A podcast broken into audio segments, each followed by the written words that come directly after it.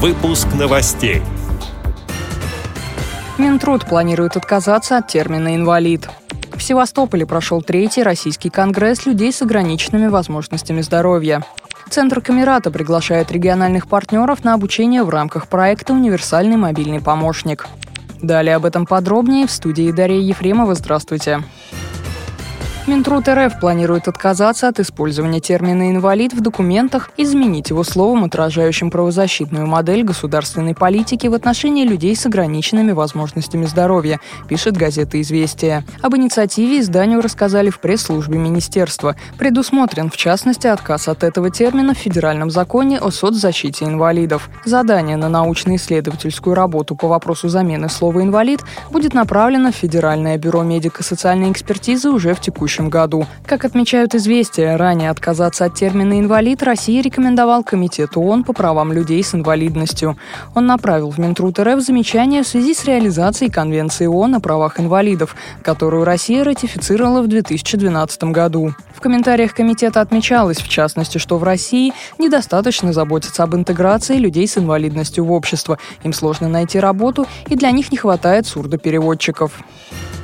В Севастополе с 19 по 22 сентября под девизом «Отдыхай, учись, влияй» прошел третий российский конгресс людей с ограниченными возможностями здоровья. В нем участвовали более 150 инвалидов из разных регионов России, а также гости из Германии, Кении и Франции.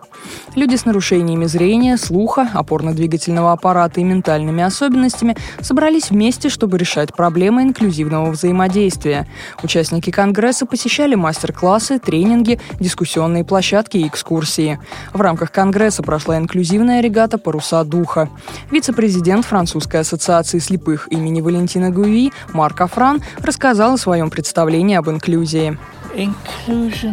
Инклюзия значит э, доступ ко всему, что может предложить общество. Э, но также для зрячих людей это инклюзия значит э, сотрудничество и общение и включение незрячих людей в жизнь и предоставление доступа к технологиям и к культуре. Для меня односторонняя инклюзия — это не то, что должно быть. Если я что-то получаю и не отдаю обратно, это неправильно.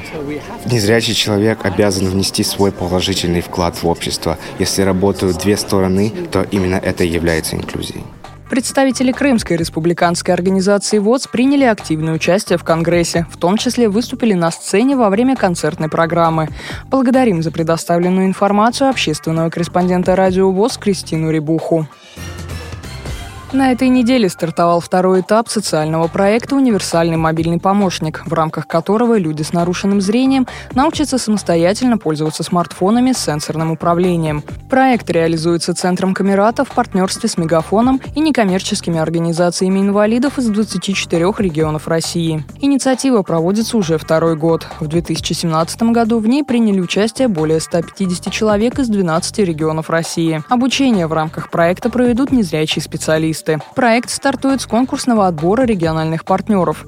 Им может выступить специалист, имеющий опыт, достаточный для организации обучающих курсов по невизуальному использованию мобильной техники в своем регионе. Специалисты, прошедшие конкурсный отбор, смогут бесплатно повысить квалификацию в школе мобильности, где они узнают о методических и организационных особенностях обучения людей с нарушенным зрением. После этого партнеры организуют в своих регионах специализированные учебные курсы по невизуальному использованию мобильной техники. Завершится проект вторым всероссийским конкурсом среди незрячих и слабовидящих пользователей словом и жестом. Прием заявок на конкурсный отбор будет открыт по 8 октября. Его условия и формы заявки доступны на сайте Центра Камерата. Эти и другие новости вы можете найти на сайте Радио ВОЗ. Мы будем рады рассказать о событиях в вашем регионе. Пишите нам по адресу новости собака ру. Всего доброго и до встречи.